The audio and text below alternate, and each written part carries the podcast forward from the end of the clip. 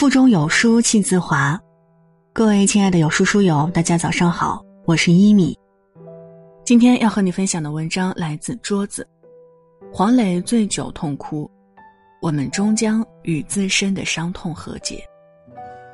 那如果您喜欢我们的分享，也欢迎在文末右下角点击再看支持我们。接下来，一起来听。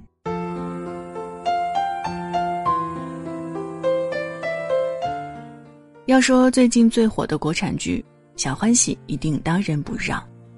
这部剧聚焦于高考前的中国家庭，把在高三这个特殊时期三个家庭的一地鸡毛都展现得淋漓尽致，每对关系的冲突与和解都能恰如其分地贴近现实，引得网友大赞：“太真实了吧！”电视剧里面最感动我的是黄磊饰演的方圆，他突然被裁。每天的生活从职场精英变成了六六花草市场，中年失业，妻子降职，两个高三的孩子，这都是压在身上的重担。而他们刚刚搬到学区房，开销巨大。有一个场景我印象十分深刻，在好友眼中乐观豁达的方圆，刚刚办完离职手续，他喝了一点酒，看到金庸去世的消息，忽然忍不住崩溃大哭。他在自己老婆面前哭得像个孩子，嘴里念叨着：“今天金庸去世了，这难受着。因为金庸现在人都是走了。我从小就想当一个武侠，知道吗？仗剑走天涯。我觉得我最损了，我我我就当令狐冲、杨过、张无忌，就算我稍微差点，我起码是个郭靖嘛，我。”我怎么现在成岳不群了呢？我 方圆的这场崩溃看起来突如其来，其实早就有迹可循。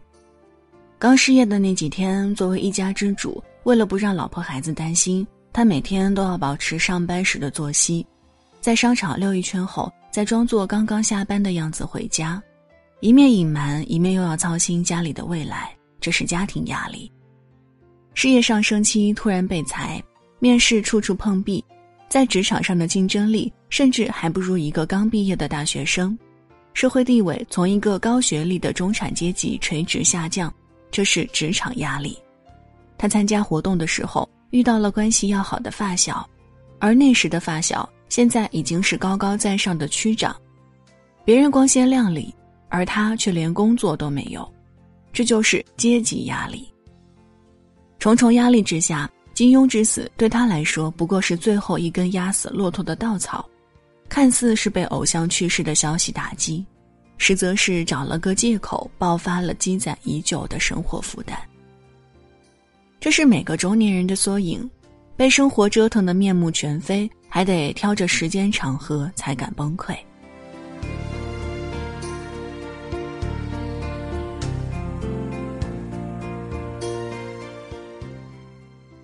我记得早年间看过蔡康永对成龙的采访，当时正值成龙电影杀青，蔡康永随口问了一句：“拍电影累不累啊？”七个字，成龙听完哭了十五分钟。节目里看到成龙爆哭的蔡康永，懵了很长时间没接上话，那可是成龙啊！没人想到在电影里面那么扛打的成龙也会脆弱成这样。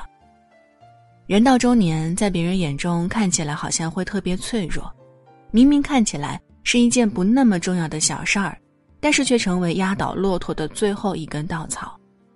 我们很容易因为一件小事儿突然崩溃，很多时候猝不及防的就被击垮了。在外人看来，也许有些小题大做，可是谁也不知道我们的内心到底溃烂到了何种地步。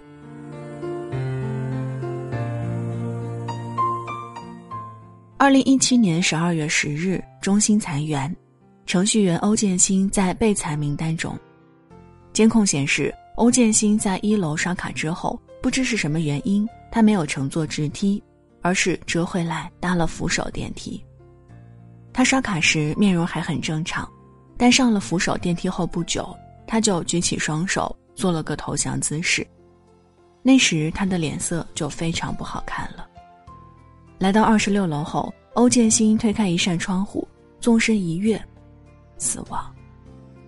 回顾欧建新的履历：北京航空航天大学本科毕业，南开大学硕士毕业，八年华为工作经验，六年中兴履历，一路顺风顺水。可是人到中年，就在那一个点，他无法承受了，留下了哭成泪人的老婆和两个孩子。几个月后，万达四十四岁女高管徐玉选择了和欧建新同样的方式与这个世界告别。这位商界女强人以这样草率的方式结束了自己的生命，背后原因也引得无数唏嘘。六月一日，徐玉主管的南京万达茂开业。在高层会议上，徐玉以业务未达标之由被公开批评，甚至有领导疑似提出要撤掉他的总经理职位，徐玉当场愤慨出走。晚上六点，他在微信家族群里发了“对不起”三个字后，就此失联。第二天，家人接到警方通知，徐玉在万达茂一新建楼盘自杀身亡。我们不知道对徐玉来说，这个决定是不是意味着解脱。但我们清楚的知道，对于他的家人来说，这是一生都走不出来的悲痛。或许在那一刻，对他来说真的很难很难。在我们每个人的心里，都有一根弦，只要稍稍一触碰，就会引起强烈的震荡。能展露出来的悲痛，只是涓涓细流；真正的难过，早就在心里爆发了数次山洪。网上有人问。中年女人在工作中最害怕的是什么时候？一个女性回答道：“休完产假回公司的第一天，我站在门口，看到曾经属于我的工位已经做了一个满脸胶原蛋白的实习生。我看着身后大片的工位，心里空荡荡的。我忽然很害怕的觉得，这里已经没有一个位子是属于我的。其实大家都很难。”就像那一张图一样，你时刻面临着被脚下的重物拖入深海的恐慌，得不到理解，有话无处诉说，日复一日的劳累，年复一年的不被肯定，仿佛还不曾好好年轻一回，却已悄然老去，这就是大部分中年人恐慌的日常。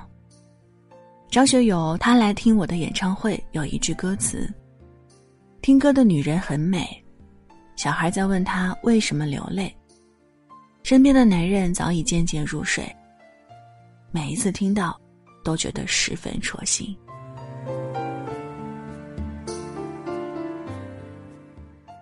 在一期圆桌派的节目上，窦文涛提到了王朔，他讲到王朔小说里写最近的一次崩溃，就是想到了他以前的太多次崩溃。我认为大部分中年人的崩溃和王朔雷同。为什么一到中年就会变得尤为敏感纤细？因为年龄越大，你就会领教过越多的不堪。很多时候，我们不是囿于当下的困境，是因为曾经见识了太多无能为力的场景，而被生活磨去了热情。这是成熟的代价，也是我们为生活交的学费。中年人听不得“危机”这两个字儿，我倒是觉得完全没必要如此警惕。其实仔细想想，每个年龄段不是都有每个年龄阶段的危机吗？少年的时候要读书，要中考、高考，你有升学压力，会有少年危机；老年的时候，你要面对身体的健康，要操心子女的结婚生子，你会有老年危机。十几岁的时候，你面临学习的压力。二十几岁的时候，你正为房子烦恼；三十岁的时候为婚姻烦恼；四十岁的时候子女烦恼；五十岁的时候为健康烦恼。人生每个年龄阶段都有每个年龄阶段的烦恼。假如生活今天欺骗了你，请不要悲伤，因为他明天后天还会欺骗你。你以为的人生是不断走上坡路，可是实际上你的人生却是。跌宕起伏，请相信我，我们的危机和焦虑是蔓延我们整个人生的。危机和焦虑并不是一时的，只要人生仍在继续行进，焦虑就会陪你常在。之前看过徐峥的一个采访，他讲到了自己光头的缘由。父亲突然离世，当时母亲又在法国，他承受的压力非常大，也就是从这个时候导致他不断的掉发。脱发严重的他敏感而焦虑，为了治疗头发，他受尽了屈辱和嘲笑，所以每次出门都不得不戴上帽子才能见人。他为此懊恼很久，也为自己的职业生涯考虑了很久。终于有一天，他忽然想明白，那个困扰了我那么久、煎熬了我那么久的夜不能寐的头发问题，不就是剃一个光头半个小时五毛钱的事情吗？在成为光头的那刻，突然他就释怀了。我必须接受所有的自己，才能真正面对我的问题。既然躲不过，不如正面突破。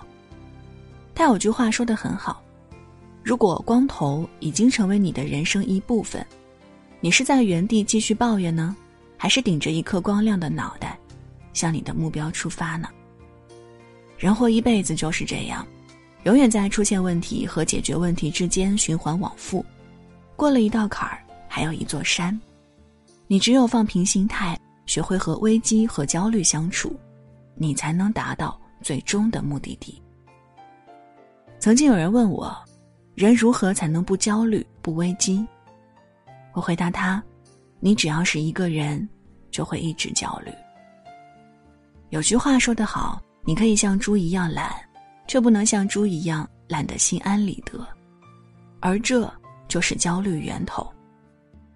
包括我自己也会经常感到焦虑，文章写不出来怎么办？没有那么多读者喜欢我怎么办？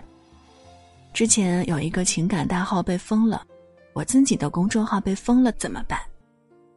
但是我学会了拥抱焦虑，我会把最坏的事情都想得很清楚。假如写不出来文章，那我就几个月、一年不写。假如没有读者喜欢我的文字，我只要自己喜欢就行。假如号没有了，我凭借现在的能力。做自由职业或者出去找工作，依然会混得不错。所以你看，人们真正恐惧的是未知，是自己无法掌握的部分。但是如果你连最坏的结果都可以接受，那么内心就会多一份淡然和坦荡。你要明白，我们焦虑的不是焦虑本身，而是它延伸出来的那根本不存在的百分之九十五的东西。真正的英雄是认清生活的真相之后，依然热爱生活。真正和焦虑和危机相处的方式，是直面焦虑本身，然后学会和他和解。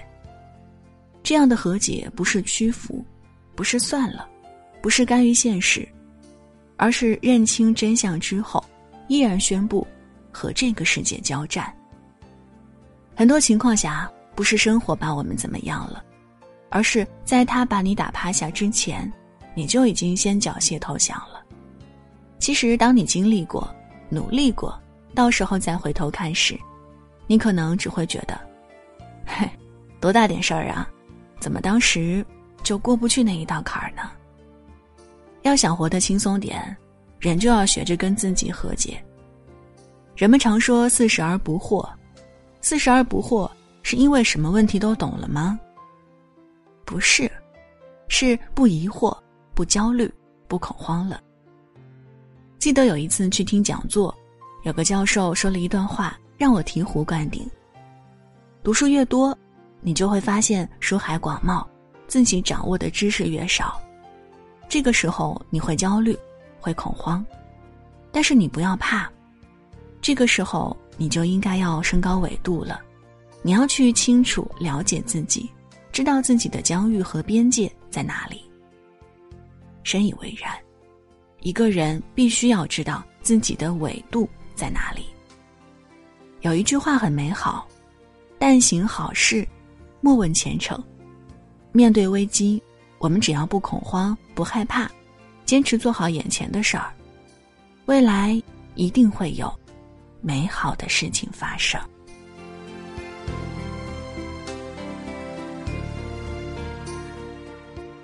好了，那文章就分享到这里。节目最后给大家分享一个好消息，有书福利季，好礼送不停。转眼间，二零一九年已经悄悄的过去了一大半儿。很多书友在年初为自己制定了新年的成长计划，大多都是通过读书来提升自己。然而，枯燥的阅读让多数人都无法坚持，甚至有些气馁，饱受焦虑感的折磨。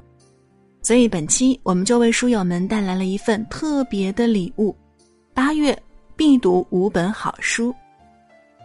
从五个成长维度精选五本阅读好书。通过音频讲解、思维导图、要点总结等方式，帮你轻松读懂一本书，建立一个完整的知识系统。原价二十九点九元，限时一元抢，活动仅限今天哦！现在只需扫描文末二维码图片，就可了解书单详情喽。所以快快拉至文末处扫码了解吧。